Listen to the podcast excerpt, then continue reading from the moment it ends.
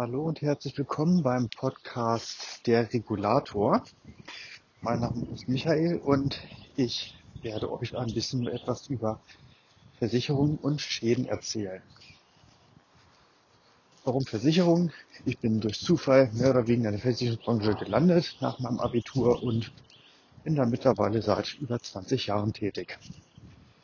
Und zu meiner Schande muss ich gestehen, ich habe noch keinen einzigen Versicherungsvertrag vermittelt oder verkauft. Ich bin nämlich schon gegen Ende der Ausbildung in der Schadenabteilung gelandet. Hab's dann auch noch zum Schadenregulierer gebracht. Schadenregulierer sind die Leute, die bei euch vorbeikommen, wenn der Schaden etwas größer wird, komplizierter wird oder die Kollegen am Schreibtisch einfach nicht mehr richtig zurande kommen. Das ist ganz normal. So, und nochmal so ein paar Sätze dazu, wie man so Schadenregulierer wird. Ja, das frage ich mich ehrlich gesagt auch immer wieder. Das ist nämlich eigentlich eher Zufall. Viele Stellen davon gibt es nicht. Bei uns im Unternehmen gibt es gerade mal 17 deutschlandweit. Bei anderen Versicherern wird es auch nicht viel mehr sein. Kommt natürlich immer ein bisschen auf die Größe an. Allianz wird wahrscheinlich ein paar mehr haben als jetzt ein kleinerer Versicherer wie die ähm, nach Hanse Merkur oder wer auch immer. Und ja, wie wird man das?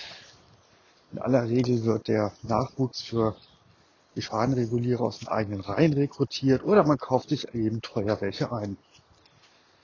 So, und ja, Voraussetzungen dafür sind meistens nur, dass man ein Versicherungskaufmann ist. Klingt jetzt ein bisschen komisch. Gibt auch manchmal noch ein paar andere Sachen, die vorausgesetzt werden, wahrscheinlich einfach zu sieben, damit sich nicht jeder Idiot, der irgendwann mal Versicherungskaufmann gelernt hat, meint, ich mache jetzt einen auf Schadenregulierer, denn das ist so eigentlich die Creme de la Creme, ohne jetzt irgendwie hochnäsig zu sein, aber das ist schon das höchste der Gefühle, was man in der Schadenabteilung einer Versicherung erreichen kann. Das höchste der Gefühle ist jetzt eher so beflügeltes Wort. Ähm, das ist der interessanteste Job, wenn man Spaß daran hat, draußen zu sein oder auch möchte, dann ist das ein toller Job. Und als ich vor elf Jahren den Schadenaußendienst gewechselt habe, da haben zwei Kollegen unabhängig voneinander zu mir gesagt, überlegst dir genau, der Job ist eine Einbahnstraße. Ich wollte erst nicht so recht glauben, aber meine Kollegen haben immer noch recht. Der Job ist eine Einbahnstraße. In den letzten Jahren kamen natürlich auch immer mal wieder ein paar Headhunter auf mich zu, wollten mir andere Stellen anbieten. Und immer wenn es dann um eine Indienststelle geht, hat man sehr schnell abgewunken und gesagt, egal wie viel Geld du mir bietest, das wird nichts. Und das ist bei meinen Kollegen genau das Gleiche. Da spricht man halt von Außendienst versaut. So, überlegt euch wahrscheinlich schon, ja, Versicherungskaufmann ist er. Hm. Reicht das eigentlich, um Regulierer zu werden? Bräuchte man dann nicht einen Ingenieur, einen Architekten oder zumindest einen Handwerksmeister, der irgendwann mal auch mal ein Haus gebaut hat und versteht, wie äh, und welche Arbeiten notwendig sind, um Schäden an Häusern zu sanieren und zu renovieren oder wiederherzustellen. Die Frage ist durchaus berechtigt. Aber jetzt gehe ich mal so weit und lehne mich so weit aus dem Fenster. Es geht dann nur um theoretisches Wissen. Keiner meiner Kollegen und auch ich sind in der Lage, vernünftig eine Tapete an die Wand zu nageln. Wir können auch nicht mit Fräsen Putz von der Wand runterschleifen. Unterfräsen.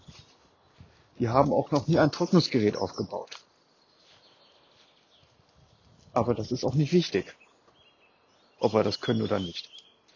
Wichtig ist zu beurteilen, ob der Handwerker, der Dienstleister, der etwas anbietet, ob das ungefähr so zusammenpasst. Und da muss man dann eben halt einen guten Sanierer haben an seiner Seite, den man kennt und vertrauen kann. Ja, und auch Sachverständige oder Kollegen, mit denen man sich abspricht oder Sachen bespricht. Komm, erzähl mir mal, ja, so und so sieht's aus, wie siehst du das? Sag, was würdest du tun? Und da tauscht man sich dann eben drüber aus und kriegt auf diese Weise durchaus ein theoretisches Wissen, das durchaus im Bereich Schadensanierung und Wasserschaden oder Feuerschadenbeseitigung an Gebäuden über das Fachwissen einiger Architekten hinausgeht. Die Erfahrung habe ich leider schon mehrfach gemacht. Wenn der Kunde meint, ich hole meinen Architekten, ja gut, soll er machen, wunderbar. Architekt macht aber in dem Sinne eigentlich nur eins. Er kalkuliert ähm, in aller Regel die Arbeiten. Ja klar, er sagt mir auch, was gemacht werden muss im Groben und Ganzen. Aber wie jetzt mit der Sanierung nach einem Feuerschaden oder Wasserschaden mit einem Gebäude umgegangen werden muss und was gemacht werden muss, das haben die meisten nicht im Studium gelernt. Die können Neubauten bauen. Kein Problem. Die können vielleicht auch einen Altbau umbauen. Das kriegen sie auch hin. Kein Problem. Aber etwas Beschädigtes, was zu sanieren ist, wie weit man wo was machen muss, da müssen viele dann schon passen. Und das ist dann halt ein bisschen schade. Ja, denn da kommt es als Schadenregulierer, ein ganz toller Titel, oder auf meiner Visitenkarte steht Schadenregulierungsbevollmächtigter. Damit gewinnt man bei Scrabble immer, solange jeder Sorte ist.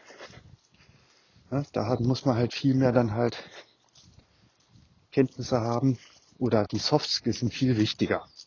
Die sind auch dem Versicherer viel wichtiger als dem Arbeitgeber. Geht man mit den Kunden vernünftig um. Das ist wichtig. Man hört zwar wieder über Versicherungen, dass sie ihre Kunden wie Dreck behandeln. Tun sie nicht. Wenn ich das objektiv so sehe, von, auch von anderen mal, manchmal schicken auch Kollegen mir dann halt mal eine Akte rüber, sag mal, komm, guck dir das mal an, gib mal deinen Kommentar dazu. Ja, so, völlig neutral. Ja, und dann sieht man auch oft, ja, Mensch, da hast dem Kunden aber auch schon echt viel Gutes getan, was du gemacht hast. Und trotzdem wird sich beschwert. Da muss man halt drüber stehen. Mental. Hm? So, und da geht's halt darum, die Soft Skills müssen viel mehr sein, wie zum Beispiel halt schon erwähnt, äh, mit dem Kunden muss man zurechtkommen, man muss ein vernünftiges Auftreten haben, man muss belastbar sein. Ja, wenn jetzt zum Beispiel sogenannte Kumulschadenereignisse eintreten, also ganz viele Sturmschäden in kurzer Zeit, wie zum Beispiel nach einigen Sturmtiefs oder auch nach, plötzlich nach den starken Unwettern in weiten Teilen Deutschlands, sind dann viele Keller abgesoffen und dann muss man eben halt in kurzer Zeit viele Sachen abarbeiten. Das kann man dann nicht auf die lange Bank schieben. Das geht nicht. Das wird nicht besser. Stellt euch vor, ein Keller ist nass vom Gebäude und man kümmert sich nicht um den. Man sorgt nicht dafür, dass es trocken wird. Man sorgt nicht dafür, dass eventuell dort gelagerter Hausrat rauskommt, der dann in aller Regel noch weggeschmissen werden muss. Oder im schlimmsten Fall, der Kunde tut gar nichts und lässt das Wasser im Keller stehen. Ja, das kommt vor. Alles schon erlebt. Da muss man eben dann halt auch mal ein bisschen über die üblichen acht Stunden hinaus arbeiten. Das kriegt man auch hin, das ist viel Organisation, aber das schafft man. Dann gibt es natürlich auch Phasen, wo dann halt weniger passiert. Da hat man dann halt mal ein bisschen mehr Ruhe und kann sich dann um andere Fälle, Einzelfälle dann durchaus mal intensiver kümmern. Das ist dann halt eine Frage der Kapazität. So, Belastbarkeit. Man muss natürlich auch gerne viel reisen wollen. Also mein zweites Wohnzimmer ist das Auto. Geht nicht anders. Man sitzt viele, viele tausend Kilometer im Jahr hinterm Steuer. Ich sitze so etwa 40 bis 50.000 Kilometer pro Jahr hinterm Steuer. Also da kommt schon ein bisschen was zusammen. So, ich hoffe, ihr seid jetzt noch nicht eingeschlafen, habt noch Spaß und Lust auf mehr. Es werden auch noch ein paar mehr Folgen natürlich kommen und ich wünsche noch einen schönen Tag. Ein paar kleine Anmerkungen habe ich noch zu dem Thema Soft Skills. Als ich mir das gerade mal angehört habe, dachte ich, okay, da fehlt ja noch ein bisschen was. Ähm, natürlich ist es auch das Verhandlungsgeschick auch wichtig.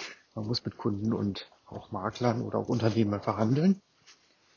Ja, denn es gibt ja durchaus auch mal Unternehmen oder auch Kunden, die wollen vielleicht den Schaden anders wiederherstellen. Und dann kriegt man halt eben keine 1 zu 1 passende Rechnung,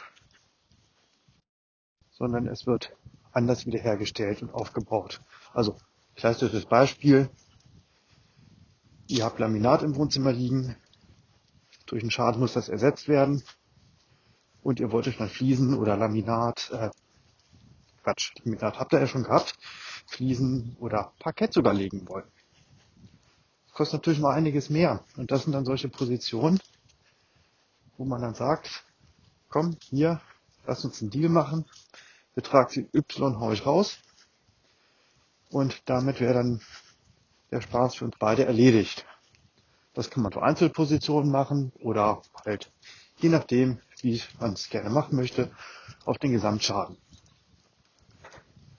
Mal ist das eine sinnvoll, mal ist das andere sinnvoll. Da habe ich schon weit alles erlebt. So, dann natürlich hilft es natürlich ungemein, wenn man Kunden spricht, dass man auch so spricht, dass die einen verstehen. Also kein Fachchinesisch, nicht mit irgendwelchen komischen abgehobenen Worten daherkommen, keine Begriffe verwenden, die der Kunde nicht kennt. Denn muss man sich so vorstellen wie ein Arztbesuch. Wenn der Arzt mit seinen lateinischen Diagnosen um die Ecke kommt, da gucken die meisten auch erstmal ein bisschen blöd aus der Wäsche und überlegen oder fragen, was ist das eigentlich? Manche fragen, manche auch nicht. So, und da muss man dann eben auch gleich, ich mache das zumindest so, ich fange gar nicht erst mit irgendwelchen spezifischen Worten an und wenn, dann werden die sofort erklärt. Sofort.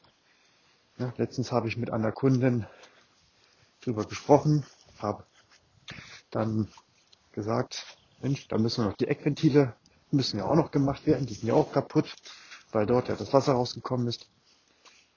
Da hat sie erstmal nicht so ganz verstanden, was ich meinte, weil ich bin davon ausgegangen, dass das Wollwörtchen Eckventil, vor allem weil es ja auch die Schadenursache war, zumindest irgendwann schon mal gefallen ist. Haben wir zwei Minuten aneinander vorbeigeredet. Also wichtig ist halt, dass man eine Sprache spricht. Also nur kurz noch für euch, was ein Eckventil ist, falls ihr es nicht wisst. Eckventil ist dieses Ding unter dem Waschbecken, was ihr da habt, im Badezimmer und in der Küche, wo ihr dann drehen könnt und dann den Wasserzulauf zur Waschtisch- oder Küchenarmatur abstellen könnt. Ja, so, also die Sprache, ne? Verhandlungsgeschick und wie gesagt ordentliches Auftreten, Belastbarkeit, hohes Maß an Selbstdisziplin. Denn bei mir ist es so, meine direkte Vorgesetzte sind 500 Kilometer weit entfernt. Ich habe ihn das letzte Mal auf einer Videokonferenz gesehen, persönlich.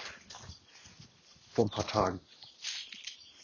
Und davor in Real Life, ich glaube im Oktober letzten Jahres. Also ist schon eine Weile her. Da mein Vorgesetzter kann mir nicht ewig über die Schultern gucken. Er kann mich nicht kontrollieren.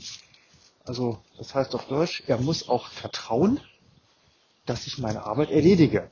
Egal welches Computersystem man dahinter hat und das einen vielleicht irgendwie doch überwachen kann. Denn ich könnte es auch problemlos überlisten, wenn ich wollte. Das geht. Aber ich hätte keine, keine Schwierigkeiten, das irgendwie so mit damit durchzubringen. Denn aber selbst da würde er nicht alles sehen, was ich halt den ganzen Tag mache.